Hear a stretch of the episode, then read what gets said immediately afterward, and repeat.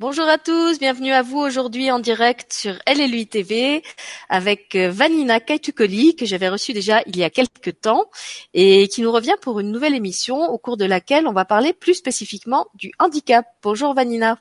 Bonjour. Bonjour Sylvie, bonjour tout le monde. Alors, je vous propose cette émission dans le cadre euh, du partenariat que j'ai avec l'association Quand un sourire suffit, qui est déjà intervenue à plusieurs reprises euh, sur la chaîne. C'est d'ailleurs euh, grâce à Sandrine Eiferman Soutarson, la présidente de l'association, que j'ai rencontré Vanina. On avait enregistré toutes les deux une première émission où Vanina s'était présentée. vous avait parlé de son activité d'accompagnante périnatale. Elle avait parlé du CEFAP, qui est une formation qu'elle a créée justement pour former les gens euh, en tant que professionnel euh, ou pour accompagner les familles dans leur désir d'enfant.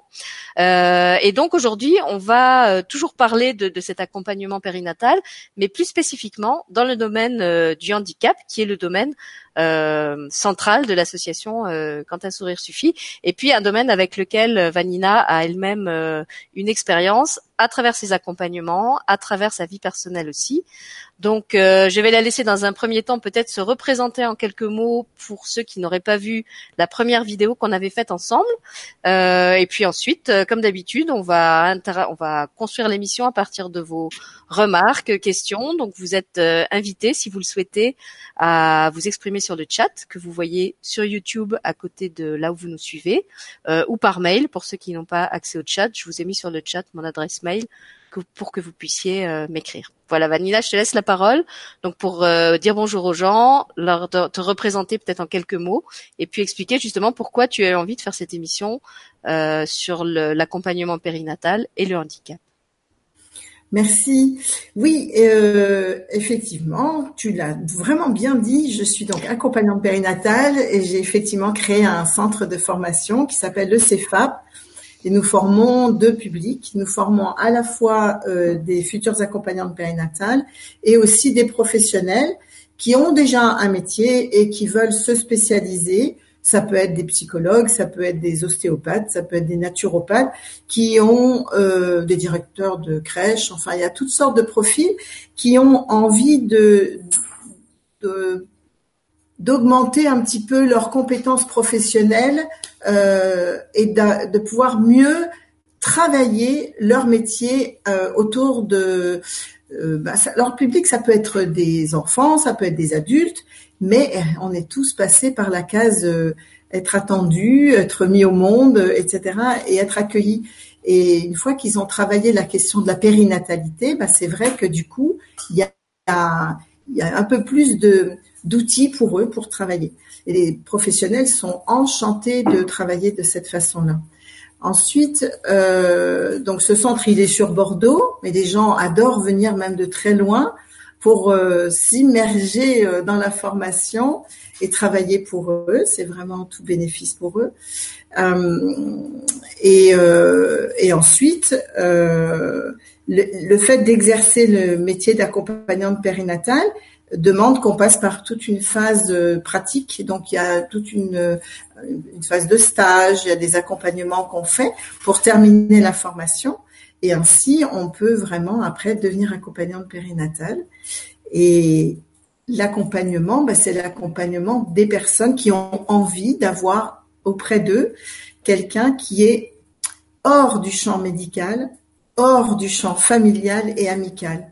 Ça veut dire quelqu'un qui a cette possibilité d'écouter toutes sortes d'histoires euh, et qui se consacre pas que à la future maman.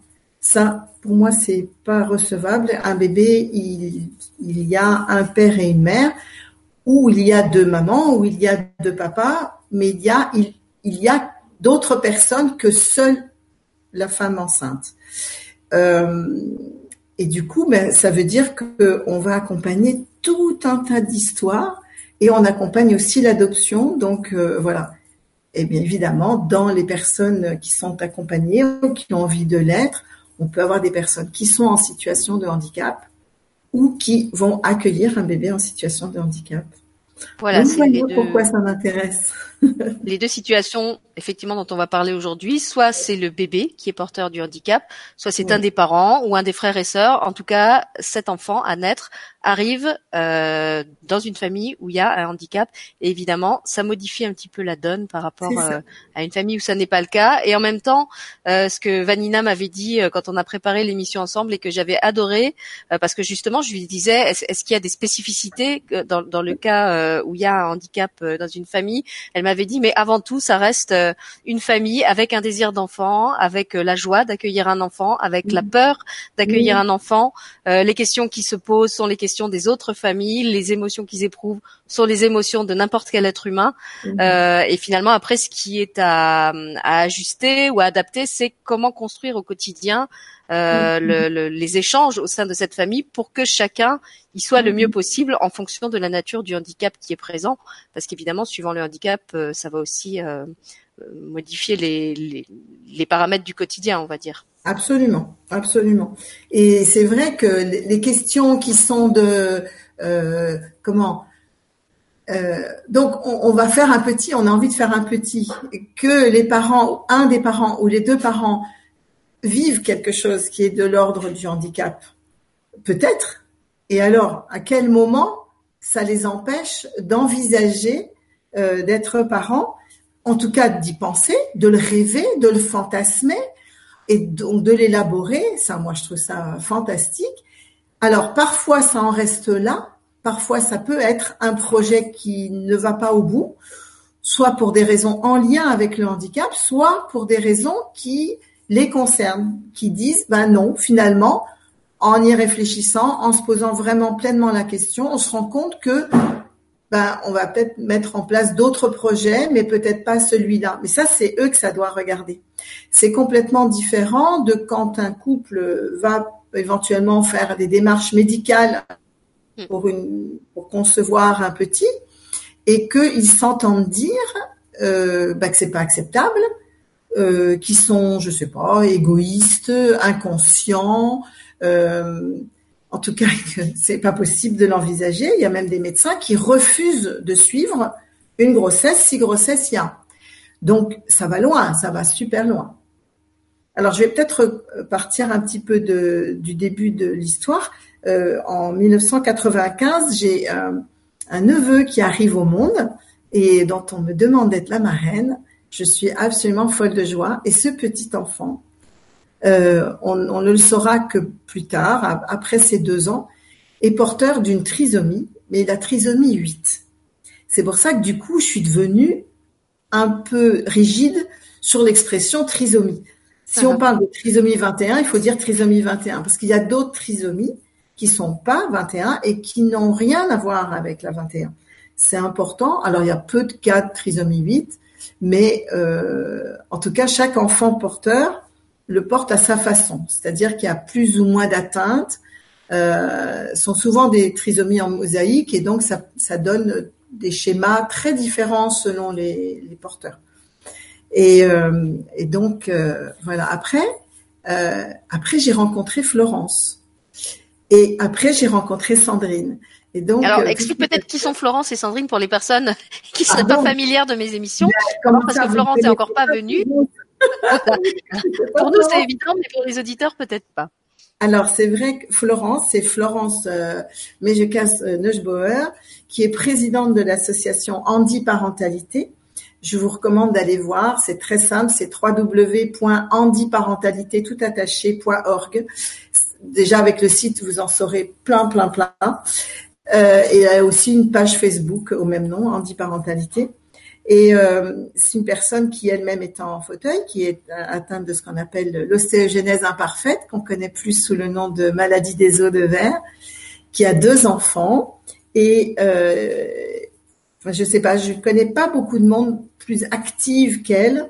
Elle, euh, elle reprend des cours, elle retourne à la fac, elle, euh, je, je sais pas, elle fait euh, des millions de choses et avec un sourire absolument constant et permanent.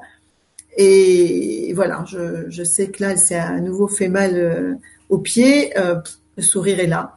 Elle est étonnante. Donc cette rencontre a été assez déterminante pour moi. Et d'ailleurs, Florence intervient dans la formation pour venir nous parler de handiparentalité, pour venir parler aux stagiaires de handiparentalité. Ensuite, euh, Sandrine, ben, en fait, euh, tu en as parlé tout à l'heure, c'est Sandrine euh, Souterson qui, pour moi, là aussi incarne le sourire, la joie de vivre, alors que franchement, le quotidien est pas toujours facile. Et c'est jamais facile quand on a son enfant qui est dans la souffrance ou dans la difficulté. Alors oui, c'est un fait. Elle, voilà, il y a personne plus qu'elle qui peut en avoir conscience. Mais je ne connais là encore personne qui soit plus capable qu'elle d'optimiser, de, valoriser le moindre petit progrès, le moindre petit espoir. Et ça, c'est absolument, enfin voilà, ça, ça laisse rêveur et ça nous remet un petit peu les points sur les i de temps en temps. Ça nous fait du bien. Euh, donc Sandrine, en fait, elle est venue se former euh, au CEFAP. Et c'est vrai qu'on a, à ce moment-là, sa fille n'avait pas de problème de handicap. donc c'est venu après. Voilà, je rappelle pour, pour ceux qui connaissent pas l'histoire de Sandrine qu'elle a une petite fille, Leina, qui a je crois 5 ans maintenant, euh, qui est porteuse du syndrome de Rett, qui est une maladie qui évolue au fil du temps, euh, avec des symptômes euh, assez variés. Justement, elle avait expliqué que c'était un petit peu comme un loto euh, de, de, la l'auto du handicap en fait que quand on a ce, cette maladie il y a certaines pathologies qui se développent euh, mais qui sont pas les mêmes suivant les enfants et le terrain euh, sur lequel ça se développe. Donc en fait elle ne sait jamais au jour le jour comment va évoluer la maladie de sa fille. C'est ça, Elle, elle, vit un peu avec cette incertitude au quotidien. Et ce qui est en fait une spécificité de plus c'est que c'était des jumeaux et que donc oui, elles seules, parce que ce sont des filles essentiellement. Voilà, le euh, syndrome de Rett ne touche que les filles. Le syndrome de, de Rett, mais son fils non, donc euh, c'est troublant parce qu'il y a quelque chose d'un peu déséquilibré dans la dans le, le duo de jumeaux et euh, il faut qu'elle gère ça aussi quoi. Bon donc c'est vraiment voilà. En tout cas, toutes ces personnes, que ce soit Jean-Baptiste, que ce soit Florence, que ce soit Sandrine, euh, je pense mon ont ouvert quelque chose euh, dans le cœur. Euh, c'est quelque chose qui fait que c'est pas uniquement un, intérêt intellectuel ou quoi, c'est juste un élan qui fait que ben voilà, on a envie de d'inclure en fait, d'inclure les situations de handicap dans le quotidien en fait, hein, dans dans la vie tout le temps. Donc euh, donc voilà. Et du coup, ben oui, c'est vrai que pour moi, dans l'accompagnement périnatal, parler de, handicap, ça me paraît euh, évident. Comme on parle d'adoption, euh, c'est la parentalité qui est au bout d'un projet. Donc, euh, que ça passe par l'adoption, que ça passe par l'homoparentalité, que ça passe par la, grossesse lambda, etc. Peu importe. Et si le handicap vient, ou est présent chez les parents, ben il est là et on fait avec ce qu'il y a, quoi. Avec euh, voilà, je pense qu'il va faut beaucoup de simplicité. Euh, après, j'ai envie de dire euh, que ça commence par la sexualité en fait, c'est-à-dire que voilà, c'est c'est vraiment quelque chose qu'on voulait mettre en avant dans ah cette émission. deux, ça vraiment à cœur euh, de dire que puisqu'on parle de parentalité, ça suppose qu'au départ il y a eu euh, il y a eu rapport intime, il y a eu sexualité, euh, et que toute personne porteuse de handicap, au même titre que n'importe quel autre, a le droit d'avoir une vie intime, sexuelle et une vie de parent. Euh, qu'elle a le droit d'avoir des sentiments amoureux et une vie amoureuse. Euh, donc voilà, peut-être qu'on fera pas plaisir à tout le monde en disant ça, mais c'est vraiment notre conviction profonde euh, à ah toutes les deux. Et effectivement, le, le, point de départ de la parentalité, de toute façon, c'est quand même ça. Donc, euh, c'était bien que ce soit posé dès le début de l'émission. Voilà, il faut que ça soit posé. Il faut que les gens ouvrent aussi là leur esprit, leur cœur. Euh, on parle parfois de la vie sexuelle des seniors. Ça semble toujours un peu étrange. Il y a des tas de gens qui refusent de les envisager. Euh, on parle aussi de sexualité dans la quand, on est en situation de handicap. Euh, je, je pense que il y a encore trop de tabous là-dessus. Il y a encore beaucoup trop de tabous sur ce sujet. Et euh, donc on va, nous, on tord le cou aux, idées reçues, hein, c'est ça? Voilà. C'est un métier à part entière. Hein, je fais ça en temps plein, tordre le cou aux idées reçues. C'est vrai que oui, la sexualité, mais aussi la PMA, c'est-à-dire que il y a aussi des couples pour lesquels euh, la conception, on va dire, euh, de base euh, d'un couple ayant une relation intime fécondante, ça fonctionne pas trop bien. Donc, on peut envisager la PMA. Ça peut être avec ovocytes et sperme du couple, et ça peut être parfois avec des soutiens autres auxquels on a droit en fonction de la loi de notre pays. mais c'est vrai que le parcours de PMA est, aussi ouvert euh, dans, ces cas-là. Et du coup, et du coup, il y en a un autre qui est ouvert aussi, c'est l'IVG. C'est-à-dire que à partir du moment où il y a une grossesse qui démarre, il peut y avoir l'idée d'une IVG, d'interrompre la grossesse. Parce que comme toute personne qui se retrouve à attendre un bébé, il y a un moment d'ambivalence, il y a un moment de questionnement, il y a un moment de oui, je voulais cet enfant, nous avions envie d'avoir un bébé, nous, et d'un seul coup, euh, oui, mais alors finalement, est-ce qu'on va aller au bout, est-ce que, etc. J'ai envie de dire, c'est formidablement sain de se questionner, en tout cas de reconnaître qu'on se questionne, parce qu'on se questionne de toute façon, je pense, mais de le faire en, toute connaissance de cause, et c'est pas parce qu'on est en situation de handicap qu'on échappe à ça. On n'échappe ni à ça ni à tout le reste.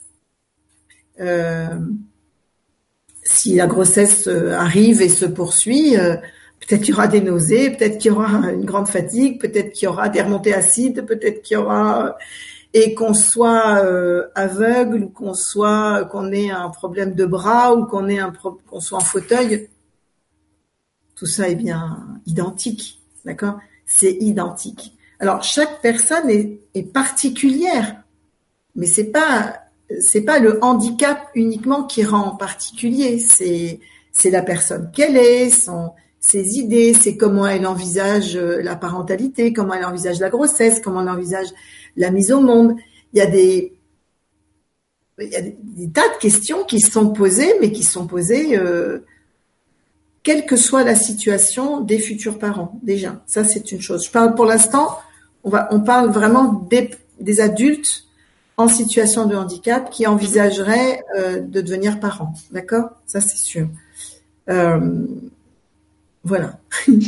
J'ai envie de demander, est-ce qu'il y a, euh, d'un point de vue médical, des accompagnements spécifiques qui existent pour les pour accompagner justement euh, les grossesses des personnes euh, qui peut-être ne peuvent pas accoucher dans des dans des circonstances euh, euh comme les personnes qui n'ont pas de handicap. Je pense à, à Christine euh, qui est en ce moment à, Los Angeles et qui aurait bien voulu suivre l'émission, qui est maman de trois enfants, qui est hémiplégique et qui me racontait que donc pour les je crois les deux les deux premiers, elle avait vraiment eu du mal à accoucher parce que on n'avait pas du tout tenu compte des spécificités de son handicap. On lui mmh. demandait de de, de, de pousser ou de de, comment dire de ressentir, de faire appel à certaines zones de son corps dont elle n'avait pas la sensation. Et elle m'a dit et pour le dernier, alors là quand enfin j'ai eu la chance euh, d'être accompagnée par quelqu'un qui avait pris euh, euh, mon handicap en considération et qui m'a proposé un accouchement adapté à mon handicap, et ben là, ça s'est passé dans des circonstances complètement différentes parce que justement, on me demandait pas de, de faire l'impossible et de, de, de réaliser physiquement quelque chose que je ne pouvais pas réaliser alors qu'en fait c'était pas quelque chose de compliqué à mettre en œuvre. C'était juste ça qu'elle demandait euh, la, la, reconnaissance euh, des, des, des, gestes euh, ou, de la motricité qu'elle n'avait pas mm. mais aussi la reconnaissance de, de toutes celles qu'elle avait et qu'elle pouvait utiliser et mobiliser. Et la preuve puisqu'elle a quand même mis trois enfants au monde je me demande même si c'est pas quatre. Donc ça, ça montre bien que handicap ou pas euh, on peut très bien euh, mm. être euh, être parent, être maman, et comme elle me l'avait très bien dit aussi quand on a préparé l'émission qui, qui n'est pas encore enregistrée avec elle, elle m'a dit mais de toute façon même quand on a un handicap, on va développer des capacités parallèles pour compenser le handicap. Donc moi par exemple qui pouvais pas utiliser mon bras, je crois que c'était le gauche, et eh ben j'ai appris à tout faire d'une main. J'ai appris à repasser d'une main, j'ai appris à bercer mon enfant d'une main, j'ai appris à donner la tétée d'une main. En fait, c'est vrai que les valides voient le handicap comme quelque chose en moins, mais en fait, la personne qui porte le handicap, souvent, a appris à, compenser ce handicap, ce qui fait qu'elle, elle ne se sent pas spécialement handicapée. Mais exactement, exactement. Mais en France, on n'a pas cette politique-là. Et si on n'a pas cette politique, regarde, ça veut dire que si je suis sourde, mais que je dis sur les lèvres, et quand la sage-femme elle met le masque, eh ben, je, sûr. je suis bien embêtée, quoi. Oui.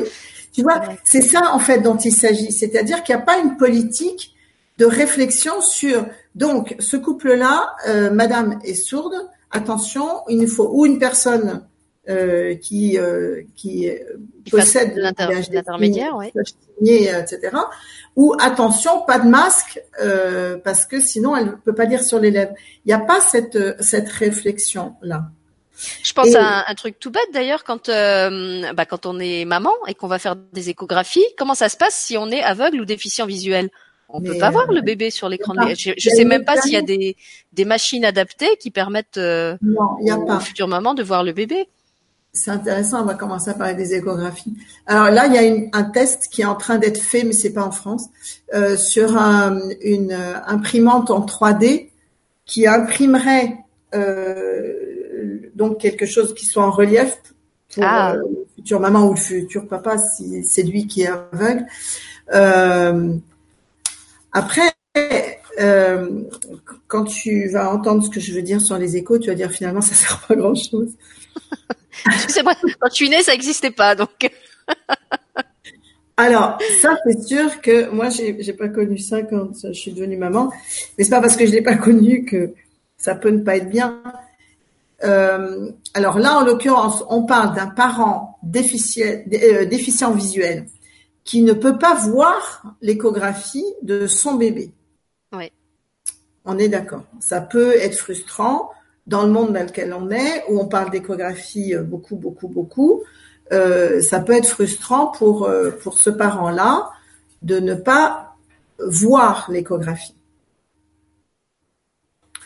Je pense que si on met tellement l'accent sur les échographies aujourd'hui, euh, c'est le risque, c'est que ça déclenche une, frustration quand on peut pas y avoir accès. Soit parce qu'on n'a pas un suivi médical euh, de qualité, soit parce que la personne, le, référent médical n'est pas un fanat des échographies et fait les trois recommandés. Je euh, précise qu'il n'y a rien d'obligatoire en plus. Hein. Tout le monde croit que c'est obligatoire, pas du tout. Mais il y en a trois de recommandés. Euh, mais il y a des gens qui veulent des échographies tous les mois et qui, à la limite, pourraient en faire tous les jours, euh, tellement il y a une envie d'en savoir plus et plus et plus sur le bébé. Mais mais à force de dire que c'est génial, que c'est super et que c'est merveilleux, effectivement, quand on peut pas y avoir accès, ça peut créer une grande frustration. Alors, je vais quand même dire que les échographies, sont loin de donner la totalité des informations sur un bébé. C'est-à-dire que d'abord, une échographie, normalement, l'objectif, c'est d'aller voir s'il n'y a pas d'anomalie. Donc, si on pouvait éviter d'y aller avec les, aînés ou avec la future grand-mère ou avec je sais pas qui pour essayer de faire une grande fête en ayant vu le bébé, parce que si la grande fête devient pas du tout une grande fête, mais que on voit que finalement il y a un problème de rein, qu'il y a un problème de membres ou qu'il y a un problème de cerveau, etc. Je crois pas que ce soit le moment de faire la fête. L'échographie a changé son objectif, alors que l'objectif est vraiment une recherche de, de, de, quelque chose qui ne va pas. Mais c'est pas parce qu'on ne voit pas un certain nombre de choses qu'on voit tout. Mm. Et on ne verra justement pas si un bébé est aveugle, sourd, s'il a un névus géant, s'il est autiste ou quoi. Il y a énormément de choses qui ne se voient pas à l'échographie. Donc quand, handicap ou pas, des parents ou pas, quand un échographiste, euh, sage-femme ou médecin, etc., ou radiologue, dit « Oh, tout va bien », ça ne devrait pas être dit comme ça ça devrait être beaucoup plus euh, précautionneux. Ça devrait être aujourd'hui, pour ce que je peux voir, avec cet appareil-là, la position du bébé aujourd'hui, je ne vois rien d'alarmant dans son développement.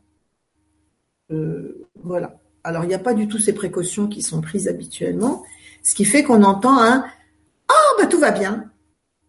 Et il y a comme une impossibilité d'envisager justement que l'enfant arrive porteur d'une différence ou porteur d'un handicap déjà euh, installé. Vous voyez ce, ce qui fait que le choc est, d'autant plus brutal euh, quand c'est découvert à l'accouchement ou peu après, euh, justement parce qu'il n'y a, pas eu tout eu de, de préparation psychologique. C'est ça.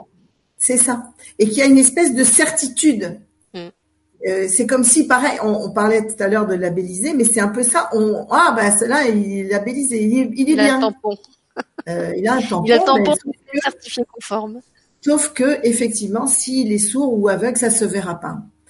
Donc, euh, je trouve qu'il faudrait réduire un peu l'enthousiasme qui est mis sur les, échographies, en tout cas un peu plus de vérité, un peu plus de vérité dans les objectifs euh, réels qu'on peut mettre en place et mettre en route par rapport à une, grossesse et un bébé attendu.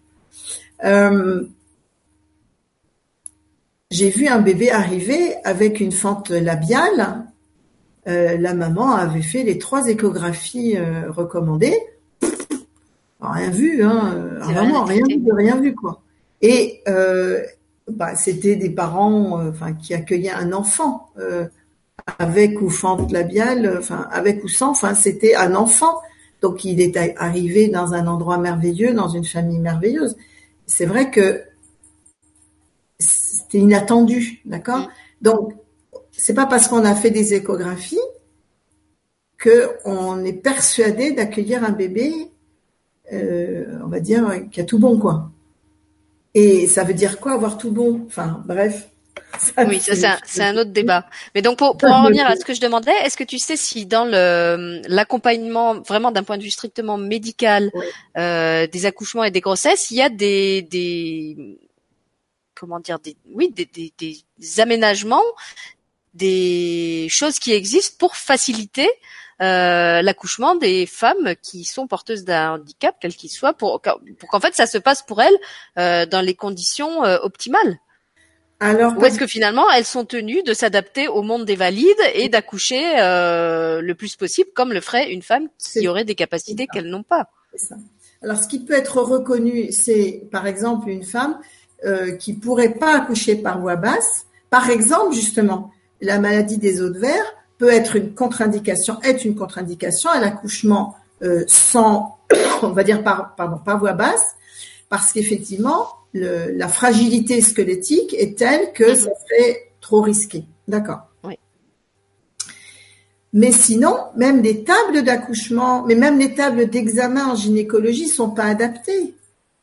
Donc, soit il n'y a pas d'examen gynécologique, soit euh, il y a une espèce de de, de geste qui est plus ou moins bien fait pour hisser euh, la dame sur une table d'accouchement ou sur une table d'examen, mais par des gens qui connaissent pas forcément euh, ses besoins physiques. Et, et, donc, euh, ça veut dire qu'elle peut être mal positionnée, mal portée pour être posée sur cette table ou en redescendre, etc., etc. Donc non, il n'y a pas une vraie démarche euh, dans ce sens-là. D'accord? Donc, c'est beaucoup, beaucoup d'adaptation.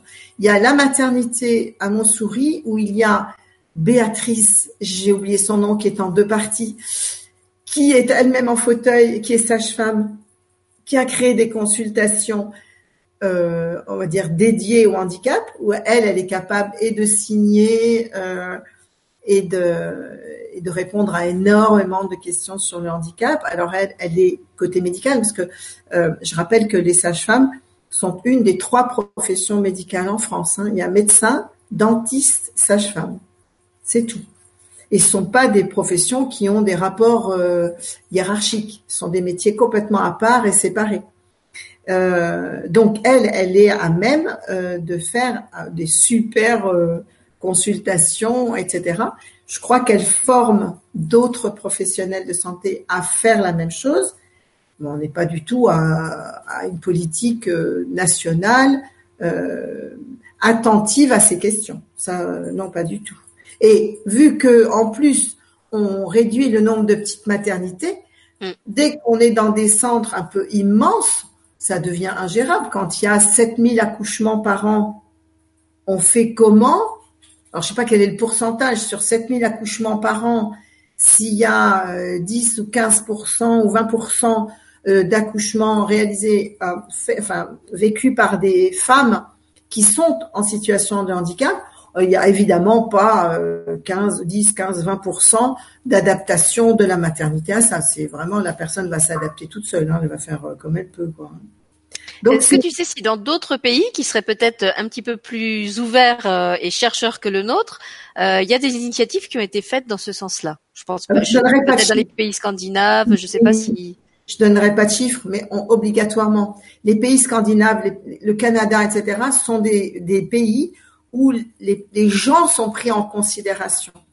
On prend soin de commencer pour eux. À partir de là, euh, des choses se mettent en place c'est pas forcément fou d'imaginer que dans les équipes médicales, il y ait en permanence, on demande qu'il y ait en permanence un anesthésiste, un pédiatre, etc. Et ben, il pourrait y avoir en permanence un ou deux soignants qui seraient, qui rempliraient justement euh, cette, euh, cette feuille de route d'être capable d'accompagner euh, des personnes en situation de handicap. Ça, c'est certain. Euh, ce sont des pays où la, démarche n'a rien à voir avec euh, avec la nôtre. Donc ça c'est important. C'est important de, le dire. Après j'ai pas des chiffres exacts à, donner, ça c'est certain. Mais euh, moi ce que je trouve compliqué, c'est comme déjà à la base on a dit tout à l'heure, on n'envisage pas que les personnes en situation de handicap aient une sexualité. Comment allons-nous euh, il faudrait pas mettre la charrue avant les bœufs, il faudrait déjà reconnaître le départ, et puis après, donc, du coup, le désir et la capacité à devenir parent, et puis après, bah, du coup, devenant parent, ah, c'est quoi leurs besoins Parce que, encore une fois, le, la personne qui a donc une ostéogenèse imparfaite, la maladie des os de verre, ça va être un, accouchement programmé par césarienne. Mm-hmm. D'accord? Donc là, ça, c'est quelque chose qui s'organise faut encore trouver la date pour pas que l'accouchement démarre tout seul, qu'il y ait un bébé qui, qui vienne au monde un peu vite et que ça euh, fasse du mal à la, à la maman. Euh, mais, euh, mais sinon, il y a plein d'accouchements qui vont se faire exactement comme tous les accouchements, c'est-à-dire ça va démarrer, on ne sait pas quand, ça va, euh, le bébé va naître, on ne sait pas quelle heure, et, et, et du coup, les, les besoins de cette femme vont être incroyablement similaire à toute femme qui met un bébé au monde. Et oui, du moment que ça ne met pas en danger la santé de la mère, si j'entends bien ce que ce que tu dis, euh, n'importe quelle maman, avec ou sans handicap, euh, est, capable de mettre un enfant au monde, c'est ça? C'est ça, c'est ça. Mais si par exemple elle est sourde, si on peut accompagner toute cette mise au monde par des gestes et par euh, euh, des ces sensations, etc. Elle va être hyper compétente. Si on continue à lui parler, à lui parler, à lui parler, donc déjà elle va pas partir euh, dans le voyage de la naissance comme elle devrait, et elle va avoir besoin peut-être d'être aidée médicalement, et surtout elle va pas peut-être faire confiance à ses sensations et du coup, elle va essayer de comprendre ce qu'on lui dit. Donc, elle va être dans une quête euh, de quelque chose d'un petit peu inaccessible. Mais si donc elle est aveugle, c'est encore plus fort. C'est-à-dire que on, va lui parler, mais elle va pas sentir. Il faut absolument accompagner ses sensations. Et en fait, j'ai envie de dire, comme les femmes que j'accompagne, je leur propose vraiment de mettre des boules et des masques sur les yeux. Elles deviennent sourdes et aveugles. En fait, à ce qui ne les concerne pas beaucoup ce qui leur permet de se concentrer sur leurs sensations. Donc, aider euh, à ce qu'une femme soit dans les meilleures conditions pour mettre un bébé au monde, bah c'est en fait c'est lui retirer euh, tout un tas de perceptions qui ne l'aident pas. Mm. C'est-à-dire si elle voit l'heure, euh, elle se dit oh là là, ça fait déjà longtemps que je suis là. Si on lui pose des questions. Et alors, c'est votre premier? Et alors, et c'était passé comment pour le premier? Et vous allez l'appeler comment? Etc., etc., elle va jamais décrocher de son cerveau qu'on appelle le néocortex pour aller ailleurs, c'est-à-dire là où elle s'est accouchée, c'est-à-dire avec son cerveau archaïque, elle va jamais pouvoir y aller puisqu'on est toujours en train de lui poser des questions. Ben finalement, c'est ce qui se passe avec les, femmes qui sont en situation de handicap, puisque on pense qu'il faut absolument leur parler, leur dire des trucs. Il n'y a pas à parler, c'est la laisser aller dans ses sensations là où elle sait faire. Quoi. Et euh, voilà. Mais il n'y a pas un consensus là-dessus. Il n'y a pas du tout de réflexion là-dessus. En gros. Moi, je n'attends que ça. Et quand on forme au CEFAP, on forme des auxiliaires de périculture, où il y a même sage-femme, eh ben, ça veut dire que ce sont des personnes qui, dans l'exercice de leur métier, vont pouvoir apporter peut-être cette notion de mais laisser faire les femmes qui accouchent, qu'elles soient aveugles ou pas, qu'elles soient sourdes ou pas, ou qu'il y ait un bras qui fonctionne pas euh, ou pas, etc., etc.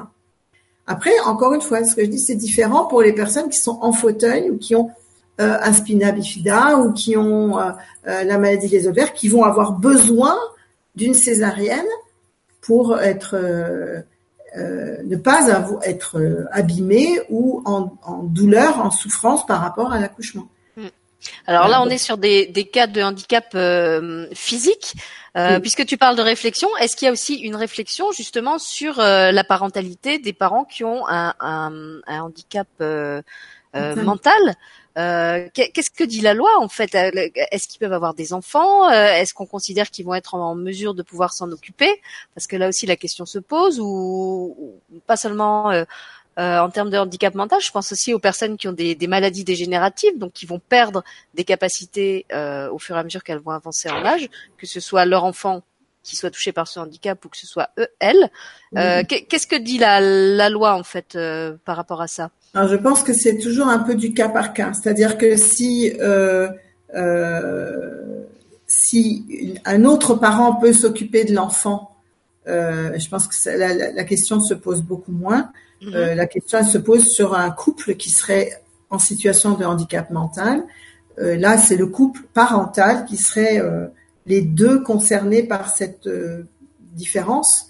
là, c'est un petit peu, c'est un petit peu autrement j'ai, ce n'est pas vraiment ma partie. En tant qu'accompagnante périnatale, on ne s'autorise pas à faire d'accompagnement, ou alors ça serait complètement un cas unique. Il y aurait vraiment un autre encadrement, à la fois médical, et médical, euh, et où on interviendrait vraiment euh, ponctuellement.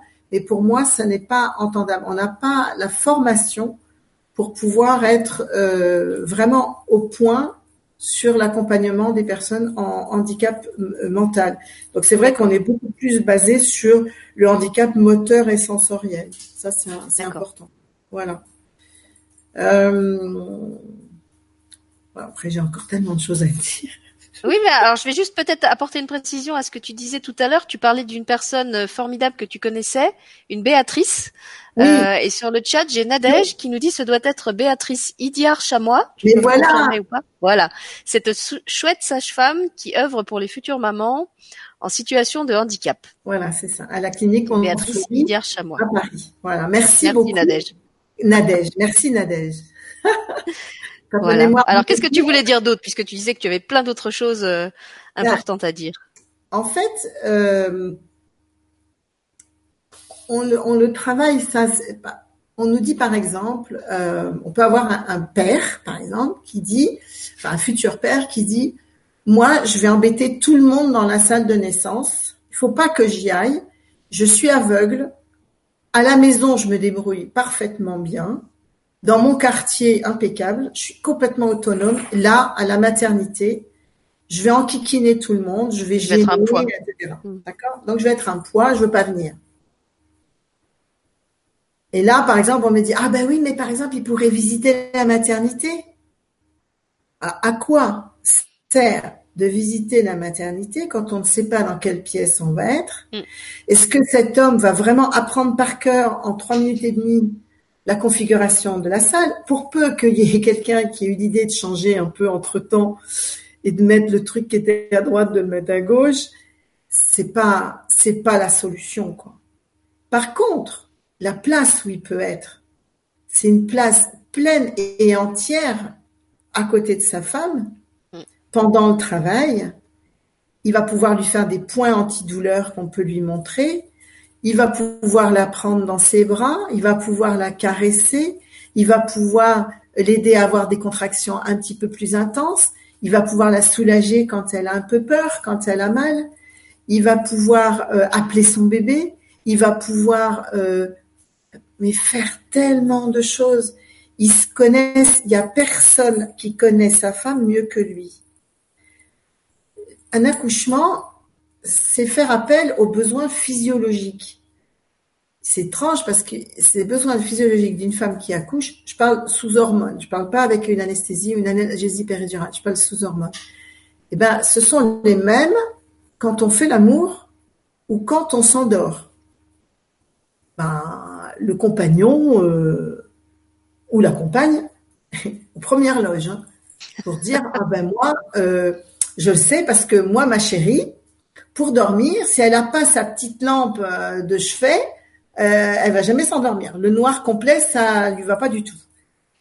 Donc on sait qu'il va falloir mettre une petite lumière pour qu'elle soit bien, pour travailler bien, pour mettre son bébé au monde.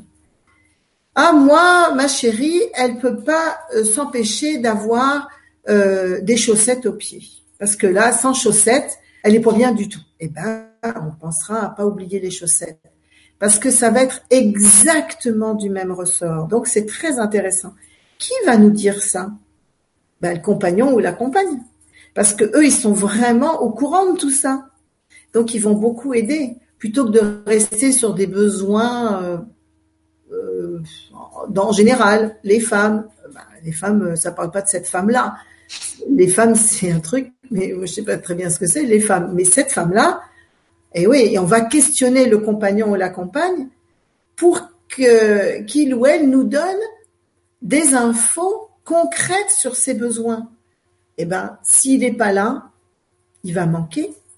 Bah, mais ce que j'allais dire, je trouverais ça quand même énorme qu'au seul titre du fait qu'il est aveugle et que donc il est peut-être pas effectivement autonome dans ses déplacements dans la maternité, euh, il s'empêche ou on l'empêche d'assister à l'accouchement de sa femme. C'est quand même leur enfant ils l'ont fait à deux. Elle, a besoin qu'il soit là. Euh, lui, il a aussi le droit d'être là en tant que père. Euh, je, je, trouve, je trouverais ça vraiment euh, aberrant, limite cruel, que, que, juste parce qu'il va pas pouvoir se déplacer tout seul. Et en plus, pour un accouchement, on n'a quand même pas tellement besoin de se, se déplacer, à part pour aller à la salle d'accouchement. Euh, il va pas être un poids euh, à ce point, quoi. Mais il peut le ressentir. Pourquoi? Parce que déjà, la, les hommes, en général, enfin les compagnons et les compagnes, sans qu'il soit question de handicap, ne sont pas chez eux, ils sont gênés, ils sont dans un milieu qui n'est pas le leur, il n'y a pas leur odeur, il n'y a pas leur marque, il n'y a pas, et ils ont énormément de mal à s'y sentir à l'aise, accueillis, reçus, et donc de trouver leur place. Moi, je dis souvent aux hommes, euh, ben là, par exemple, vous, si vous voulez, vous pouvez monter sur le lit. Oh, ben non, hein, c'est pas pour moi. Ah ben si, euh, puisque c'est là que le bébé va naître, c'est là que votre femme est en train de travailler, donc vous pouvez monter sur le lit. Je dis pas de monter avec des chaussures pleines de boue, mais monter sur le lit et se transformer en, dossier ou en oreiller, c'est top, c'est juste merveilleux. Donc quand on voit que des hommes, des femmes, des compagnons et des compagnes ne se sentent pas très à l'aise dans une maternité alors qu'il n'y a pas de question de handicap, forcément, les compagnons et les compagnes qui sont en situation de handicap s'interrogent beaucoup plus sur la pertinence de leur présence et du coup ils disent ben moi je veux pas gêner donc peut-être il faut pas que je vienne. Mm. Et c'est en ça que euh, il faut vraiment donc ne pas trouver cette solution, on croirait être une solution qui serait juste de dire ben il y a qu'à visiter la maternité avant pour que ils sachent euh, comment se déplacer, ça marche pas. Et c'est vraiment valoriser ce que peut apporter ce compagnon ou cette compagne, euh, aveugle ou pas. Enfin, c'est juste valorisation de ce que peut faire euh, ce compagnon ou cette compagne. Donc là encore, il y a du pareil. Hein. Il y a du pareil, il y a du pareil. C'est ce que j'allais dire, parce qu'à la limite, même s'il est euh, tétraplégique, rien que par sa seule présence, le, le c'est, enfin moi je sais pas, je me souviens de mon accouchement, c'était très très important pour moi euh, que mon mari soit près de moi. J'avais pas forcément besoin qu'il me parle ou qu'il me tienne la main, mais c'était le père de mon enfant et j'avais besoin qu'il soit là, quoi. C'était eh ben, déjà ça tombait sous le sens et puis au, au, niveau de la du réconfort psychologique que ça apporte, c'est quand même énorme d'avoir le, le père qui peut être là. Mais tout à fait, à, à condition qu'il le veuille. C'est-à-dire qu'aujourd'hui, il y a comme une espèce d'évidence, il faut qu'il soit là. Ah, alors, il y a souvent des malentendus ou des quiproquos. Alors, c'est madame qui dit, ben non, moi je veux qu'il soit là. Ben vous êtes sûr parce que ah oui, mais je, je veux pas, je veux pas ne, lui demander de pas être là parce que moi je préférerais qu'il soit pas là, mais j'ai peur de le blesser. Lui de son côté, il s'est dit, moi j'aimerais bien pas être là, mais je veux pas la blesser parce que pour moi, je, je, crains un peu et j'ai pas envie de lui mettre mon stress, etc. Je pense que je serais mieux de pas être là. Donc personne se parle, personne se questionne et finalement tout le monde euh, supporte la présence de l'autre, alors qu'en fait, si on les avait juste interrogés, euh, c'était plus simple. Ils étaient euh, chacun à faire ce qu'il avait à faire. Là, euh, il faudrait laisser cette même liberté à, au comment, au, au futur père de dire est-ce que c'est là que vous avez envie d'être? Et de quelle façon avez-vous envie d'être là? Il y a des hommes qui voudraient être là, mais ils ne veulent rien voir. Mm. Moi, j'ai un, souvenir comme ça d'un papa hollandais, un, futur père hollandais, qui disait moi, je ne veux rien voir. En fait, il voulait pas voir entre les jambes de sa femme. Et j'avais dit, il n'y a pas de souci, euh, on peut vraiment faire en sorte que ça, ça soit pas se positionner à la tête du lit. Voilà, c'est exactement là. Résultat des courses, au moment de la, sortie du bébé, il était là au-dessus de l'enfant qui arrivait et il faisait des commentaires à sa femme dans une poésie que je ne peux pas restituer. C'était magnifique. Il nous parlait de fleurs, de pétales, c'était extraordinaire. Et alors, personne n'aurait parié un euro là-dessus. Et lui, il était dans sa liberté, donc il a fait les choses dans, avec une, une, conscience totale. Enfin, c'était merveilleux pour lui, c'était hyper chouette et pour elle aussi du coup. Euh, moi, c'est ça que j'aime et ce que j'essaye de susciter chez les futurs parents, c'est ce désir unique qui est le leur d'ouvrir sur de la liberté, puis finalement que le jour J, ben, ils aillent peut-être plus loin que ce qu'ils avaient imaginé, ou peut-être moins loin, mais qu'il n'y ait pas de problème avec ça, que c'est c'est très fort et que voilà, il faut qu'ils fassent comme ils comme ils le sentent. Quelquefois d'avoir, euh, je pense, abordé le problème et d'avoir osé poser euh, la, la, peur ou le, la, la non envie de voir ou, telle ou telle chose, ça va suffire à débloquer ce qui en fait euh, était muselé. Et, et, du coup ça va permettre qu'effectivement ce qui ce qui était vécu comme un refus euh, deviennent possibles justement parce qu'il a osé exprimer ou elle euh, qui avait ça. Je me souviens que tu as parlé la dernière fois de, de, de, des questions qui étaient abordées dans ton dans l'accompagnement périnatal, euh, y compris celle de la sexualité, où, où, tu te retrouvais quelquefois un peu à faire un intermédiaire entre Monsieur et Madame qui t'exprimaient chacun leurs envies respectives sans oser les exprimer directement à leur conjoint. Donc là, on est un petit peu dans le dans le même cas de figure finalement. En fait, mais c'est ça. Et en fait, je vais caricaturer un peu. Les personnes qui me connaissent me disent ah oui oui mais Vanina utilise la caricature parce que en forçant le trait parfois c'est plus facile. Euh, euh, on aborde une question et par exemple Monsieur répond. On parle d'un couple Monsieur Madame. Alors Monsieur répond et moi je vais avoir à dire quelque chose qui est ah Madame vous avez entendu ce qu'a dit Monsieur? Ça vous fait quoi? Et la dame répond et je dis ah monsieur vous avez entendu ce que madame dit ça vous fait quoi? Parce qu'en fait ce sont des sujets qu'ils n'ont pas abordés ensemble. Ou, ou ils l'ont pas abordé de cette façon. Ils l'ont pas abordé en s'interrogeant sur comment c'est pour l'autre. Mhm.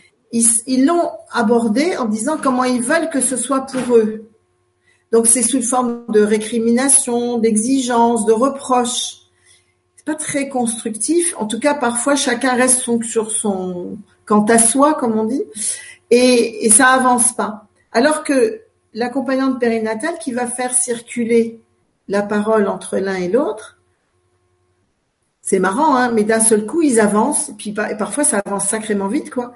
Et c'est trop bien parce que là, ils peuvent vraiment être pleinement eux-mêmes et construire ensemble. Donc, dans le cas où il y a un des parents en situation de handicap, et je dirais même les deux, enfin bon, en général, c'est plus souvent un est en situation de handicap. Eh bien, les seules questions qui peuvent faire avancer euh, les choses, c'est exactement ça. C'est comment pour vous. Cette question-là, c'est comment pour vous. C'est comment pour vous. Et que ça se parle. Et moi, comme je ne peux rien savoir à l'avance, déjà chez des personnes qui n'ont pas, euh, qui sont pas en situation de handicap, en tout cas visible, euh, eh ben, je vais leur demander de quoi ils ont besoin. Je ne peux pas le savoir. Euh, si je rencontre deux personnes qui sont en fauteuil, ils n'ont pas forcément les mêmes besoins. Quand une personne est en fauteuil depuis, j'ai envie de dire presque toujours, ça fait X années que c'est comme ça. C'est autrement que quelqu'un qui s'est retrouvé en fauteuil il y a trois ou quatre ans suite à un accident, suite à une pathologie, suite à, j'en sais rien, quelque chose d'inattendu, voilà. Et euh, rien que ça, ça modifie les choses. Il y a une appréhension de son handicap et de ses besoins et de ses limites qui est complètement différente de l'une à l'autre. Euh, une personne qui est déficient visuel, c'est déficient visuel, c'est-à-dire il voit pas tout, il voit rien du tout, et il a besoin de quoi? C'est quoi ses limites? À partir de quand et dans quelles circonstances il a besoin qu'on prenne le bras, qu'il s'appuie. Euh, on peut pas le savoir, et moi je vais pas le savoir. Et j'ai un souvenir dans un centre commercial à Bordeaux. Euh, il y a des porte vitrée qui s'ouvre comme ça avec une cellule. Ouais. Et il y avait un duo, euh, deux hommes aveugles. Il y en avait un qui avait la canne et l'autre il tenait le gars à l'épaule. Mais ils, ils, y voyaient pas plus l'un que l'autre. Et ils, ils se mettent trop à gauche, ce qui fait que la cellule peut pas les capter. Ah zut. Alors je vais voir, je dis est-ce que je peux euh, vous aider ou servir à quelque chose? Et il y a le premier gars qui était avec la canne qui me dit allons, on, va se débrouiller, on va pas se laisser enquiquiner par une cellule qui arrive même pas à nous voir. Moi, je suis partie d'un fou rire parce qu'ils étaient tranquilles les deux gars, hein, et ils avaient pas du tout ni envie ni besoin qu'on les aide. Mais comme je savais pas quoi faire, je vais pas leur ouvrir la porte et je vais pas les forcer. Je peux que faire un truc, c'est leur demander. Mm. Il faut être simple euh, et je pense que c'est ça qu'on qui nous manque aussi parfois, c'est cette simplicité d'aller questionner quelqu'un, que ce soit dans la rue, dans un dîner, au restaurant, au cinéma, j'en sais rien, ou dans un magasin. Euh, je peux faire quelque chose, vous auriez envie ou besoin de quelque chose. Ce n'est que cette personne qui peut me dire. C'est une grande preuve de respect aussi. Je pense à, Valérie euh, avec qui on faisait l'émission hier, qui parlait du massage des bébés et qui disait on demande au bébé ah s'il accepte d'être massé parce que en fait ça, ça, pose vraiment les bases du respect de sa personne, du fait que son cœur, son corps est à lui et que personne ne peut, ne peut décider pour lui. Là, je trouve que ce que tu as fait avec ces, ces personnes euh, malvoyantes, c'est la même chose. En fait, tu t'es pas permis de décider à leur place que toi, voyante, t'allais leur ouvrir la porte. Tu leur as demandé d'accepter ton aide et t'as bien fait puisqu'en plus elle n'en voulait pas. Elle n'en voulait pas. Donc c'était trop bien. Et il y a des gens qui témoignent comme ça quand ils sont aveugles, ils sont à un feu par exemple, quelqu'un leur attrape le bras.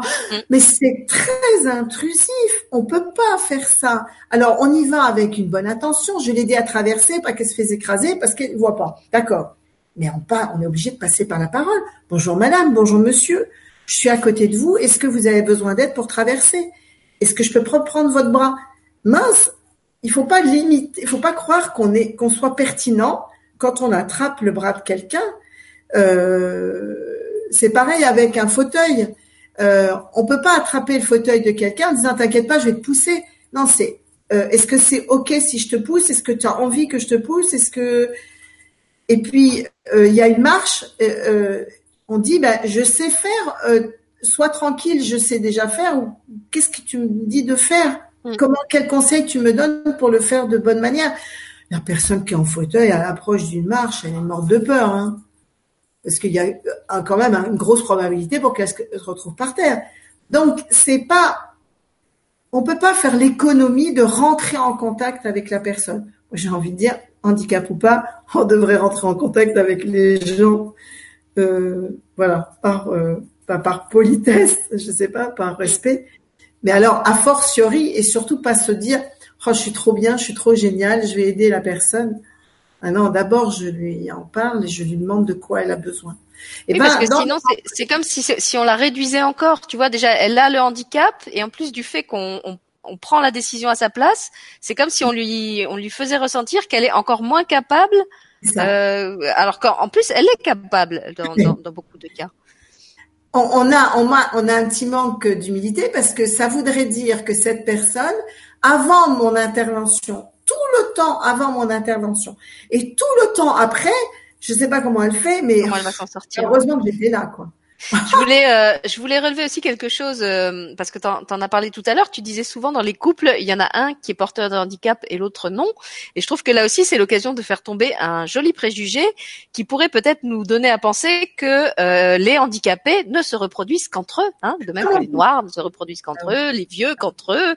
il y a quand même encore beaucoup de, de préjugés de cet ordre-là. Donc oui, on peut être porteur d'un handicap et vivre avec une personne qui n'en a pas. Et inversement, on peut être tout à fait bien portant et aimer éperdument une personne porteuse d'un handicap qu'on ne va pas voir comme une personne diminuée euh, et, justement euh, indigne d'amour. Et, justement, je trouve que c'est c'est un c'est un formidable message de, de, de dire euh, oui il y a des couples on pourrait dire des couples mixtes comme comme on le dit de, de des couples métiers. euh, et ça montre que Dieu merci il y a des gens encore assez ouverts et assez tolérants dans ce monde euh, pour arriver à, à, vivre une vie de, de, de couple et d'amour et de famille ensemble au-delà euh, de ces différences parce que comme tu l'as dit, et, et, je tiens à le redire, eh ben, au-delà de ces différences, il y a quand même l'humanité qui est notre souche commune à tous et qui fait qu'on on se retrouve derrière tout ça. C'est ça. Et je ne déflore rien. Donc, si Florence, tu nous écoutes, euh, tu le dis souvent, et le mari de Florence est un Apollon. Anthony, ferme tes oreilles. Juste absolument magnifique. Donc, il se trouve que ça tombe bien parce qu'elle est magnifique mais c'est c'est pas parce que justement les personnes qui sont en situation de handicap ne sont pas le handicap. Mm. Ce sont des personnes qui ont ça en plus, mais c'est pas elles ne sont pas ce handicap. Donc une personne sourde n'est pas la surdité. C'est une personne, il se trouve qu'elle est sourde. Et une personne qui est en fauteuil, ben c'est une personne, c'est une femme.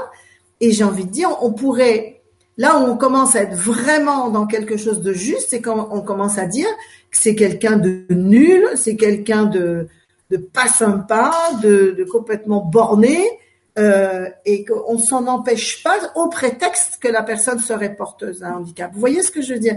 Parce que c'est vrai que là, du coup, hmm, là, ça serait plus juste, quoi. On n'est plus en train de parler d'une personne entière, euh, à part entière. On est en train de dire, non, je veux pas dire ça parce que la pauvre. Ben non, rien du tout, la pauvre. Si elle est tarte, elle est tarte. Je devrais pas dire ça.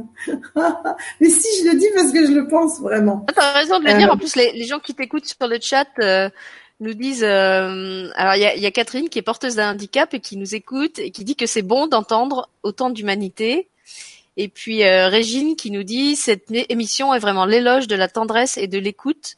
Quelle joie de vous écouter. Je me ah, réjouis de cet accompagnement plein de tendresse pour les femmes et les couples. Quand je pense que moi j'avais les jambes attachées pour faciliter le travail du personnel, mais quelle époque.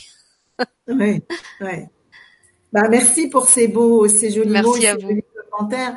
C'est vrai que c'est très, c'est très touchant. Euh, Pour moi, c'est comme ça qu'on devrait tous fonctionner. C'est juste, euh, enfin, il n'y a rien de compliqué. Hein, ça demande rien de particulier. Après, euh, attacher les jambes, euh, handicap ou pas, je pense qu'il y a encore euh, des, personnes dont les jambes sont attachées parfois.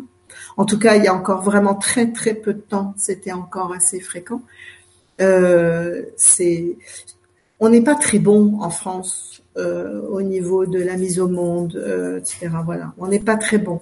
Donc, euh, ce qu'on disait au début, hein, c'est que non, il n'y a pas de spécificité, parce que c'est pas une politique qui nous amène à ça. Par contre, je pense que les témoignages sont importants.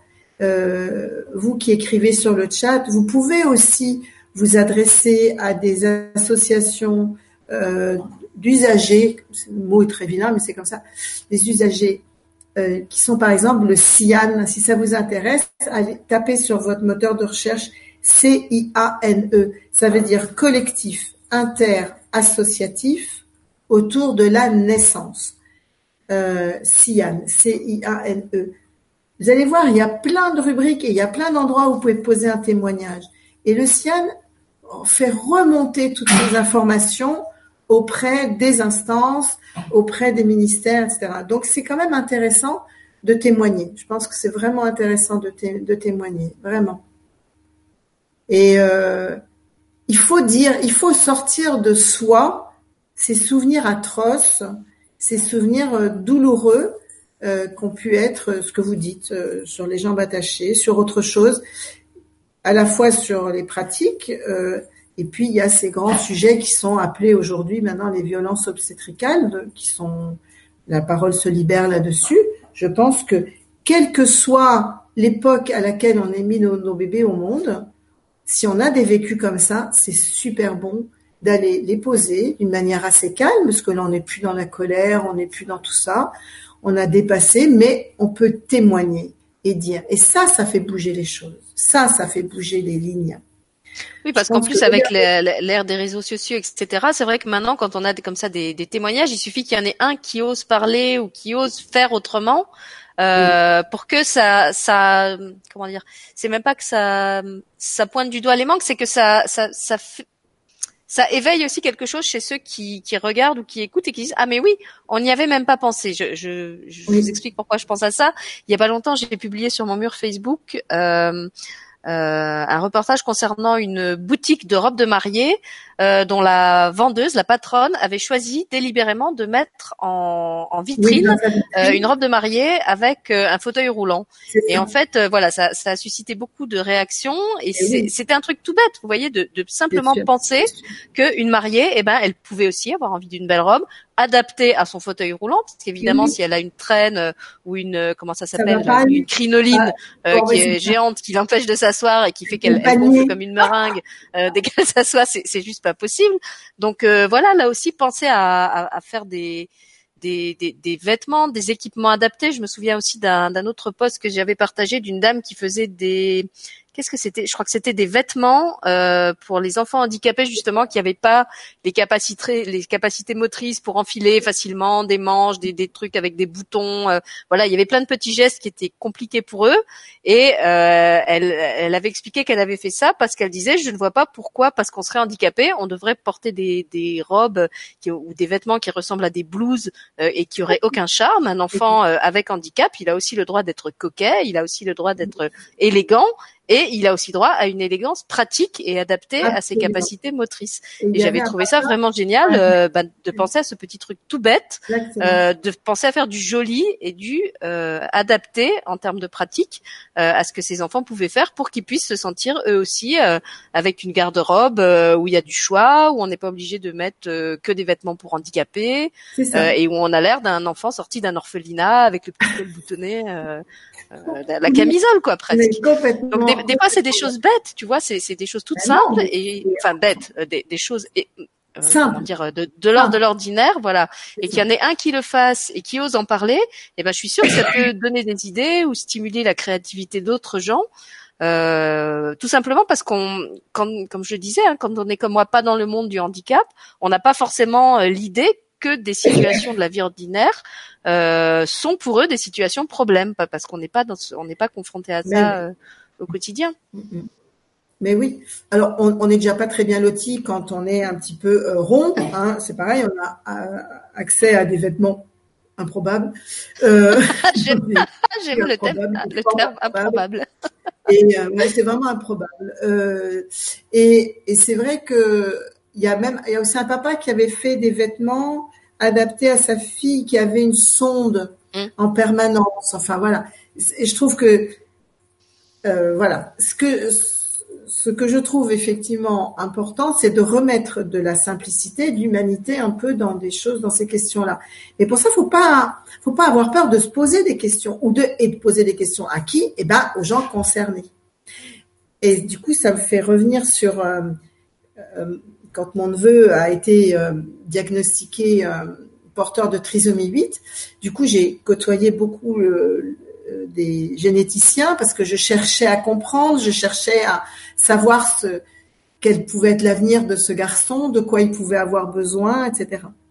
Finalement, au bout de quelques temps, j'ai eu un rêve que je n'ai pas encore accompli. Je dis pas encore, peut-être que je le ferai quand je serai grande, voir que je me grouille. Euh, c'est de faire un colloque avec dans la salle les généticiens, les médecins, ceux qui disent comment c'est, ceux qui disent qu'il faut, ce qu'il faut faire, mais qui connaissent pas le sujet, et sur l'estrade, les parents de ces enfants.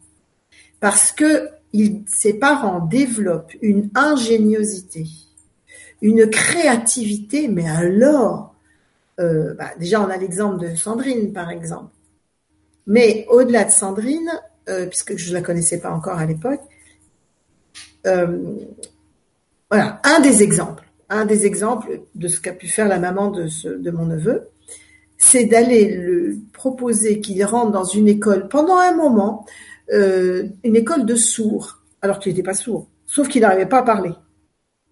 Mais c'était pour qu'il puisse apprendre une base de langue des signes pour s'exprimer, pour ne pas être dans la frustration de ne pas pouvoir communiquer, mais ça a super bien marché. Donc il était chez les oralistes pour qu'il puisse être, euh, soutenir les, gestes et, les signes avec la parole.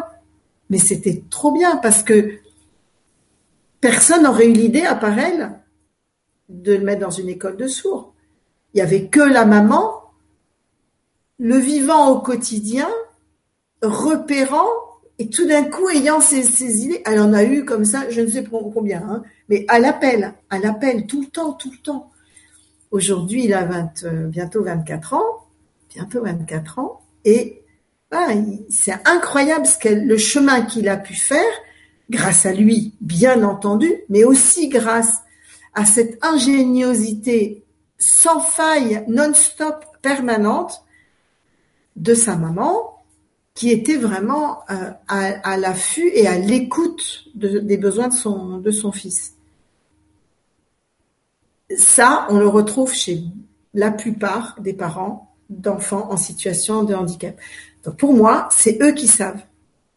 Et les médecins, ils devraient écouter, essayer de comprendre, peut-être faire des rapprochements, faire euh, des, perspectives, mettre en perspective telle euh, idée de, de, parents, telle autre idée de parents, voir si ça peut créer quelque chose d'applicable à un plus grand nombre, etc. Mais ceux qui savent sont les parents. Mais bien sûr, parce que c'est eux qui le vivent au quotidien. Et ce qui est, ce qui est un peu euh, euh, étonnant dans l'histoire, c'est que c'est quelque chose qu'on sait très bien faire euh, dans le domaine commercial, par exemple. Dans le domaine commercial, quand on veut lancer un produit, qu'est-ce qu'on fait? On fait une étude de marché, on étudie euh, le, comment on appelle ça, le, le, le, public potentiel du produit, et quelles sont ses attentes, quelles sont ses envies, quels sont ses besoins. et là, on sait très bien hein, partir du, du, du, client entre guillemets. cerner ses besoins et créer le produit qui répond à ses besoins. Mais là, euh, on a l'impression que ce qui se passe euh, entre le monde médical et, ces personnes euh, en situation de handicap, c'est qu'il n'y a pas de dialogue. Il y a d'un côté ceux qui savent ou qui prétendent savoir et qui euh, ben voilà, qui ont décidé comment il faut traiter le problème, et d'un autre côté, il y a ceux qui le vivent au quotidien et qui doivent faire avec des outils qui ont été créés pour eux, mais pas pensés par eux. Donc c'est quand même un peu. c'est ça. C'est ça. C'est un, peu un monde, un monde de non-sens.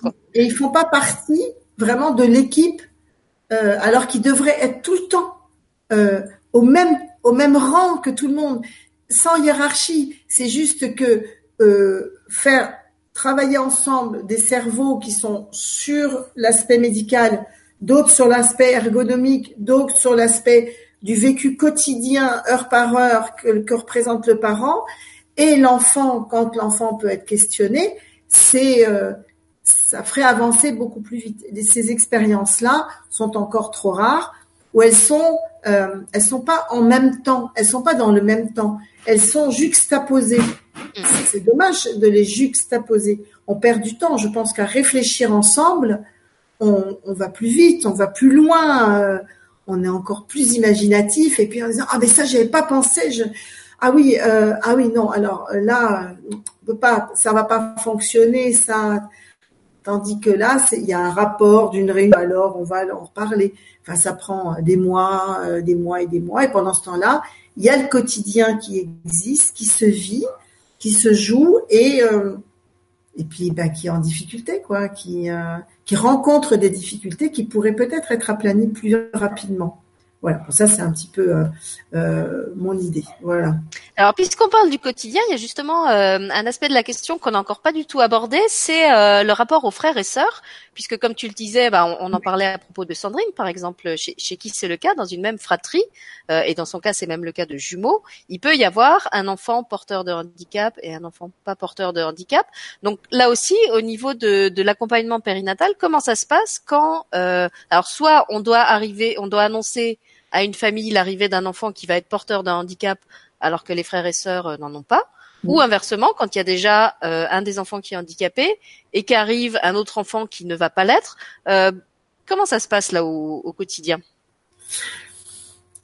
Ça va être éminemment différent selon les familles, déjà selon ce que c'est que pour eux être parents, est-ce que ça va être quelque chose qui va être très lourd qui leur arrive, est-ce que c'est le cas quand c'est un enfant qui vient porteur de handicap, alors qu'il y en a eu d'autres avant qui n'avaient pas de handicap. Euh, comment il l'accepte? Il y a malheureusement beaucoup de séparations de couples. Ça veut dire que tout le monde ne le prend pas de la même manière, tout le monde ne le vit pas de la même manière. Il y a des blessures narcissiques très importantes. Ça peut être chez la maman, mais ça peut être vraiment chez le papa. Euh, et il y, a vraiment des hommes euh, pour qui c'est trop compliqué d'être le parent, d'être le père d'un enfant en situation de handicap. Et finalement, ils s'éloignent, ils s'éloignent, parfois au point juste de partir. Euh, c'est la maman, et du coup, en tant que mère, comme si elle n'avait pas réussi à faire un enfant euh, correct, quoi. Et euh, on a on a cette même culpabilité chez des femmes qui font des fausses couches, euh, qui ont un bébé qui meurt in utero. Euh, vraiment la blessure narcissique, elle est là. On peut pas on peut pas faire sans. Simplement, si elle est accompagnée, la blessure narcissique va pas s'en aller disparaître, mais elle va s'estomper. Elle ne va pas être douloureuse pendant longtemps. Elle va vraiment s'estomper au point de d'être vivable, on va dire. Euh, au niveau des frères et sœurs, c'est aussi la façon dont on leur présente les choses. Ah, le pauvre petit enfant qui arrive, qui est handicapé, ou ah, tiens, il est différent.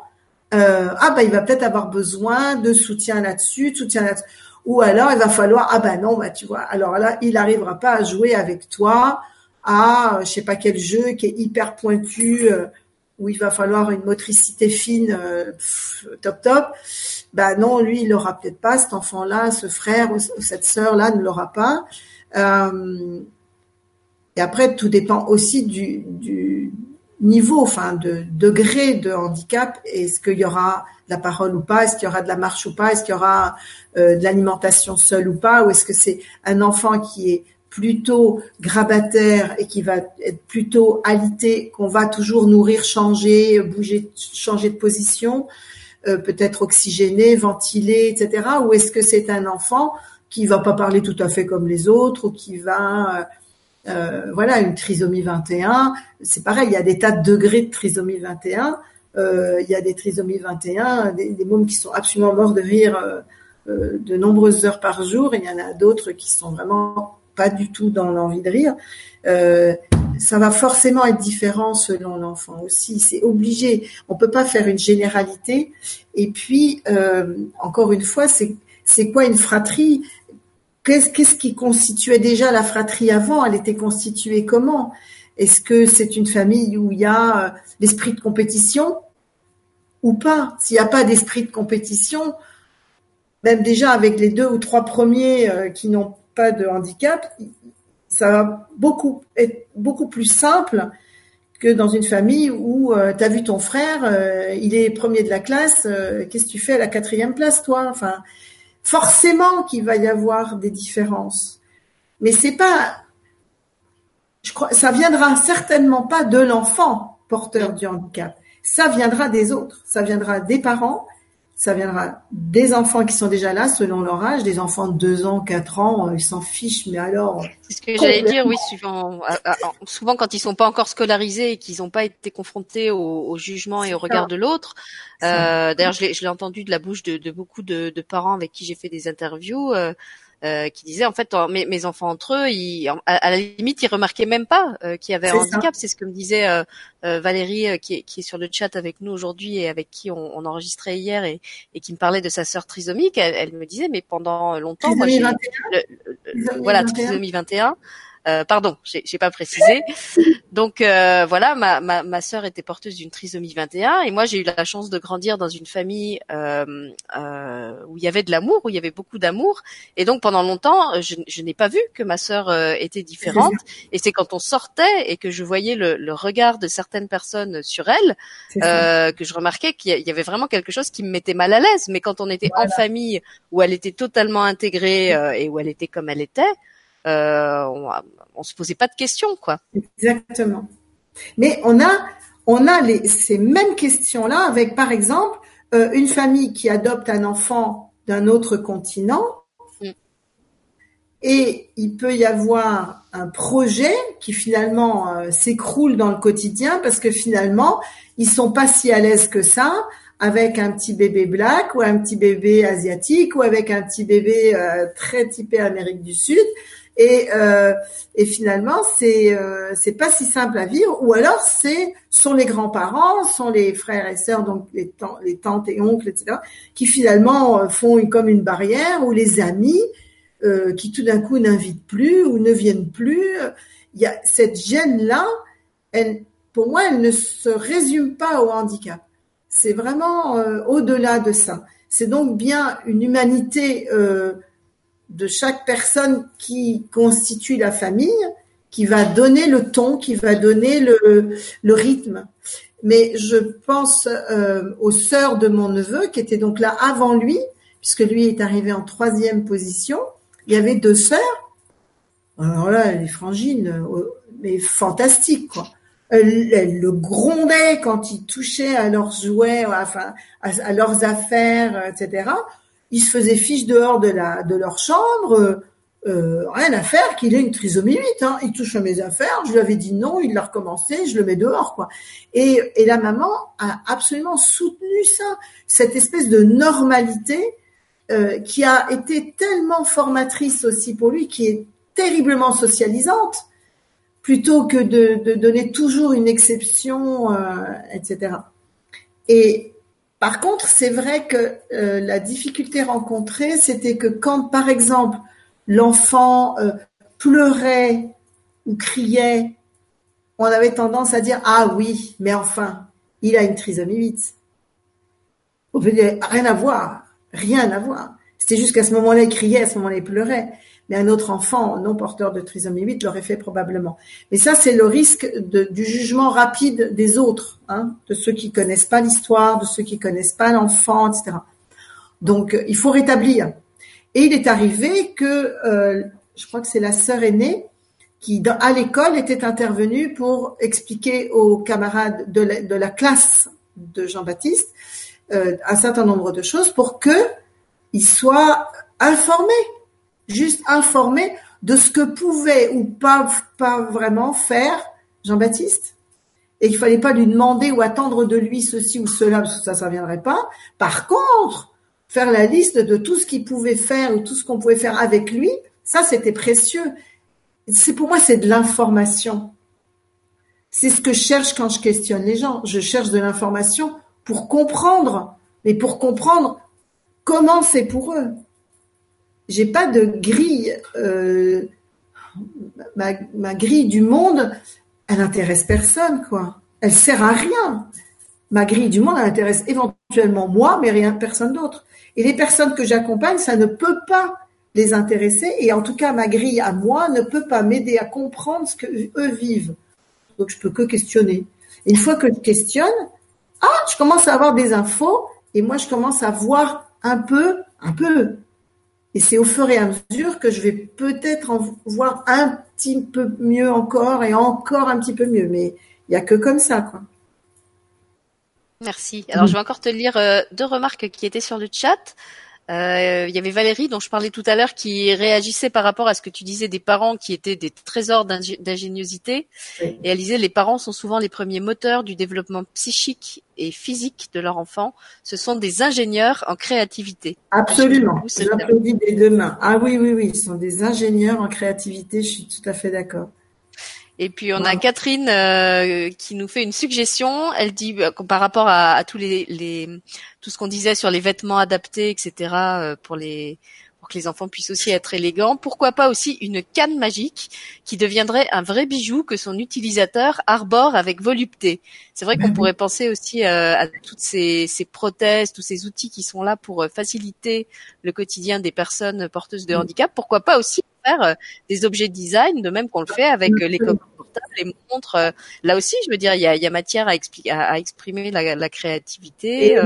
les c'est pas parce qu'ils sont utiles qu'ils sont qu'ils doivent forcément être laids. Comme les vêtements dont, dont tu parlais tout à l'heure. Oui, oui, voilà.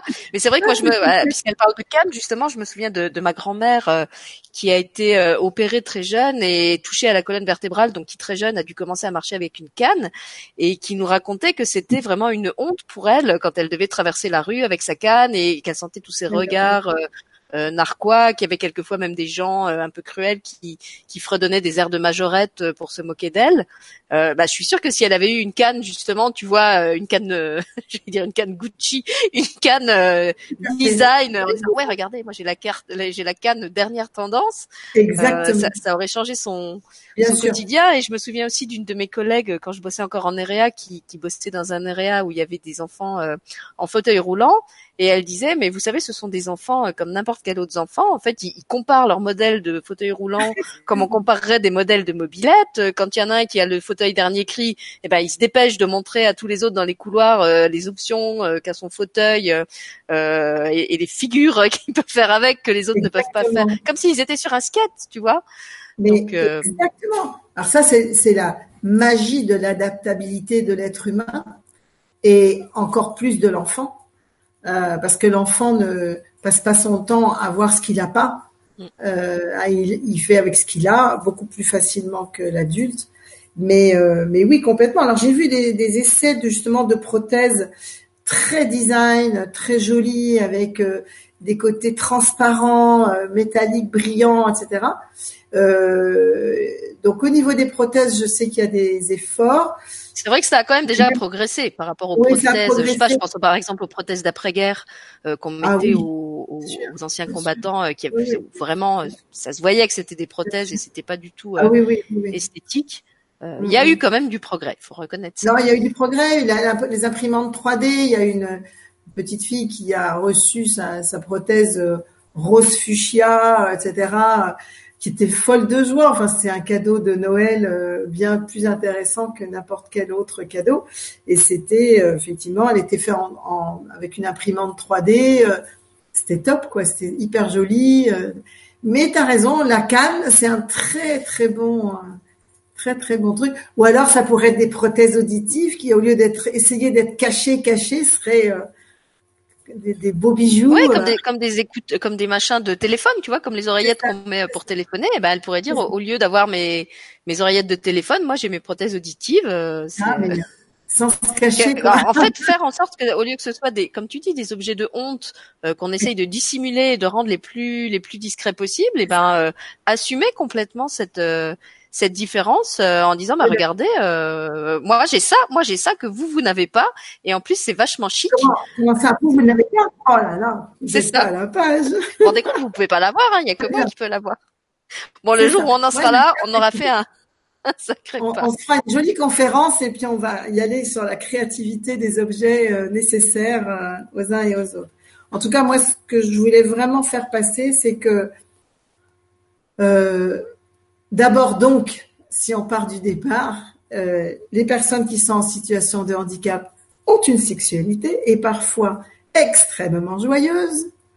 Voilà, je, souligne d'ailleurs parce qu'il y a Philippe sur le chat qui disait, il parle de sa sœur. Attends, je vais te le relire. Voilà, ma, non, ma belle-fille est animatrice dans un centre pour handicapés mentaux près de Namur, en Belgique, et certaines des pensionnaires ont une relation amoureuse très épanouie. C'est ça. Je suis bien d'accord. Merci pour le commentaire, c'est tout à fait vrai. Et euh, voilà, donc ça, ce sont des choses à savoir et à se, à se représenter. Voilà, il faut vraiment se le représenter. C'est dans notre monde, c'est bien comme ça. Et, euh, et donc, il y a des désirs de parentalité, que la parentalité, elle se, elle se comprend aussi euh, avec des, des, des hommes, des femmes qui sont en situation de handicap et qui pour autant ont toute légitimité à, à être parents. Puis on a plein d'outils. Alors c'est vrai qu'en plus on en voit pas mal sur le site dont je vous ai parlé tout à l'heure, parentalité, mais c'est vrai que le portage en écharpe, les slings, c'est-à-dire les écharpes, les, écharpes un peu en transverse comme ça avec un anneau, pour une personne qui a un problème de bras ou de quoi que ce soit, ou même des personnes en fauteuil, pour transporter le bébé, mais pendant des mois et des mois et des mois, c'est juste top, quoi. Après, il y a des, choses qui sont faites justement pour attacher l'enfant sur le fauteuil, enfin sur la personne qui, roule en fauteuil. Euh, et ben, c'est, ce sont des choses que nous on peut apprendre et aussi on peut orienter vers euh, l'association euh, Handiparentalité qui à la fois donne des tuyaux, un, peu partout en France des relais avec de la péricultech euh, adaptée. Voilà, c'est il y a plus de solutions que de problèmes. Et voilà, on trouve, on s'adapte. Mais pour moi, ce qui est la base, c'est à la fois c'est l'amour. Puis J'allais le dire. tu m'enlèves les mots de la bouche. ah oui, je retiré ça. Mais c'est vrai, c'est de l'amour au départ, c'est de l'amour humain. Et après, c'est la parole, c'est se parler, quoi. Voilà, bah, j'allais le dire. En fait, euh, si, si j'avais un mot de, de conclusion à, à cette émission, c'est vraiment de dire que c'est le comment dire, c'est l'amour le, le, maître d'œuvre de la plus grande euh, euh, ingéniosité. Je me souviens quand on a préparé la première euh, émission où tu me parlais de ce que tu fais dans, dans ton accompagnement, tes accompagnements euh, périnato. Oh, je sais pas si on dit comme ça, périnato. enfin, auprès de chaque famille, voilà. tu me disais ce qui est vraiment merveilleux à chaque fois, c'est de voir comme chaque famille me m'aide à cibler ses besoins, m'aide à faire vraiment du sur-mesure et vraiment je suis euh, épaté de voir euh, les, les, les, choses que les gens mettent en place. On, on, comment dire on tendrait à croire que euh, pour être un bon parent, il faut avoir tout un tas d'équipements, il faut avoir la poussette, il faut avoir le cosy, il faut avoir le maxi cosy, il faut avoir la chaise haute, il faut avoir le lit, le parc, enfin voilà, tout, tout, ce, cette espèce de, de palette là d'objets euh, soi-disant nécessaires au bien-être du bébé, alors qu'en fait euh, le, bébé, ce dont il a besoin avant tout, c'est pas d'un parc, c'est pas d'un lit, c'est de l'amour de ses parents. Et si cet amour est là, euh, ben il va faire que des solutions vont être trouvées justement pour le porter, pour le coucher, pour le. Je me doute bien qu'une maman qui est en fauteuil roulant, c'est compliqué pour elle de porter un cosy ou de, de, de ah bah. pousser une, un, un, landau ou une poussette, puisque déjà elle a besoin de ses mains pour faire avancer le fauteuil. Donc forcément, il faut trouver des, des, des aménagements, mais euh, je suis persuadée qu'un un, parent homme ou femme qui, qui aime son enfant euh, va trouver de toute façon euh, des solutions euh, comment on appelle ça euh, pas techniques, des solutions, euh, oui, des, des, solutions euh, de, de l'ingénieuse simplicité de tous les jours euh, pour pour remplacer ces, ces objets qui n'existent pas. Moi, je je dois dire que je, ce que je retiens de cette émission, c'est que tu m'as appris qu'il y avait même pas de table d'accouchement euh, adaptée pour les pour les femmes en fauteuil roulant. Alors là, je, je tombe des nues. Euh, chaque, chaque fois, je, chaque fois que je fais une émission sur le handicap, je, je tombe un peu plus des nues. J'espère que je vais pas finir complètement plombée.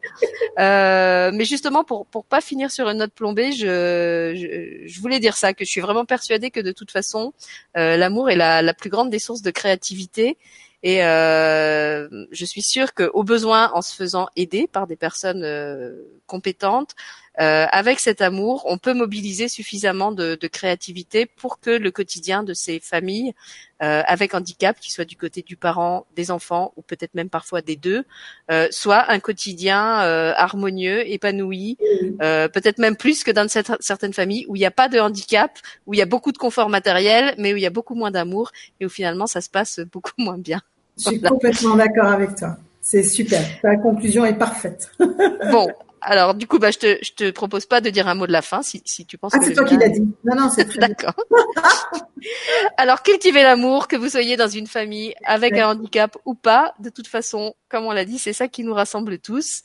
Et puis, merci Vanina pour euh, tout ce que tu as apporté encore comme euh, humanité à cette émission. Euh, aujourd'hui. Merci à vous sur le chat qui avez fait vivre l'émission par vos commentaires et vos et vos questions. Si vous la regardez en replay, n'hésitez pas à laisser des commentaires ou poser des questions euh, sous la vidéo. On sera un plaisir avec Vanina de vous répondre. Oui, je serais ravie de vous répondre et euh, je vous souhaite à tous une très très belle fin de journée. Merci beaucoup, merci Sylvie de de les faire vivre tout ça. Voilà, tous ces mots, on a l'impression que ça fait circuler, que ça construit des choses. Donc c'est très très chouette. J'espère que ça construit des choses et que ça fait tomber des murs. voilà, c'est ça, exactement. Voilà, donc pour ceux qui veulent en savoir plus sur Vanina et son travail avec le CEPA, le CEFAP, euh, je vous rappelle qu'il y a sous la vidéo tous les liens utiles où vous pouvez euh, retrouver son site, la page Facebook, euh, et puis éventuellement la contacter si vous avez des questions à lui poser ou des témoignages à lui soumettre. elle se fera un plaisir de les, de les recueillir. Merci à tous en tout cas. Merci Vanina.